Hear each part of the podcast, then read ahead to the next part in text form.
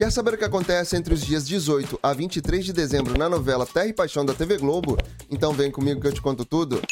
Agora, no capítulo de segunda-feira, dia 18 de dezembro, Natercinho se associa a Tadeu. Marta orienta Petra a descobrir se foi mesmo Disseu quem fez mal a ela na infância. André aceita Aline no convento. Luíde gosta da ideia de Anneli de tirar proveito da fortuna de Natercinho. Lucinda aceita o cargo de presidente da cooperativa. Graça se oferece para ajudar Petra a observar Dirceu. Petra evita que Dirceu aborde mais uma possível vítima. Antônio garante a Dirceu que irá acabar com seus inimigos. No capítulo de terça-feira, dia 19 de dezembro, Petra evita ficar ao lado de Dirceu no casamento de Lucinda. Andrade segue o conselho de Gladys e decide ir ao casamento da ex-mulher. Kelvin e Ramiro chegam juntos ao casamento de Lucinda e Marino. Vinícius diz a Jurecer que admira o povo indígena. Antônio comenta com Irene que pretende afastar os filhos de Aline da mãe após o nascimento. Aneli e Flor concordam em se unir a Petra, Graça e Luíde para desmascarar Dirceu. Caio percebe que ele e Aline estão sendo seguidos pelos capangas de Antônio. Já no capítulo de quarta-feira, dia 20 de dezembro, Caio e Aline conseguem despistar os capangas de Antônio. Disseu assusta Petra ao entrar no quarto da sobrinha. Antônio ameaça demitir Ramiro se o capanga não descobrir o paradeiro de Aline. Disseu tenta convencer Irene e Antônio de que Petra não está bem. Marino decide investigar Disseu. Lucinda assume o cargo de presidente da cooperativa. Caio deixa Aline no convento. Irene fica atônita ao concluir em conversa com Marta que Petra mudou após a chegada de Dirceu. Marino combina com Petra, Aneli, Graça, Flor e Luíde como irão montar a armadilha para atrair Dirceu usando a filha de Antônio como isca. E no capítulo de quinta-feira, dia 21 de dezembro, Marino orienta Petra sobre como atrair Dirceu para a armadilha. Marino enfrenta Antônio. Dirceu se mostra ofendido quando Irene lhe pergunta se ele fez algum mal a Petra na infância. Jonatas alerta Graça para ter cuidado com Dirceu. Antônio procura Tadeu para saber quem matou matou Sidney. Irene fica angustiada quando Antônio afirma que o assassino de Sidney e o mandante da morte de Daniel são a mesma pessoa. Petra atrai Dirceu para a beira do rio e avisa Marino que o tio caiu na armadilha. No capítulo de sexta-feira, dia 22 de dezembro, Dirceu confessa o que fez contra Petra na infância e ela reage enfrentando o tio. Dirceu é preso e se depara com Antônio na delegacia. Irene acolhe Petra e se sente culpada por não ter percebido o mal que o irmão fez à filha na infância.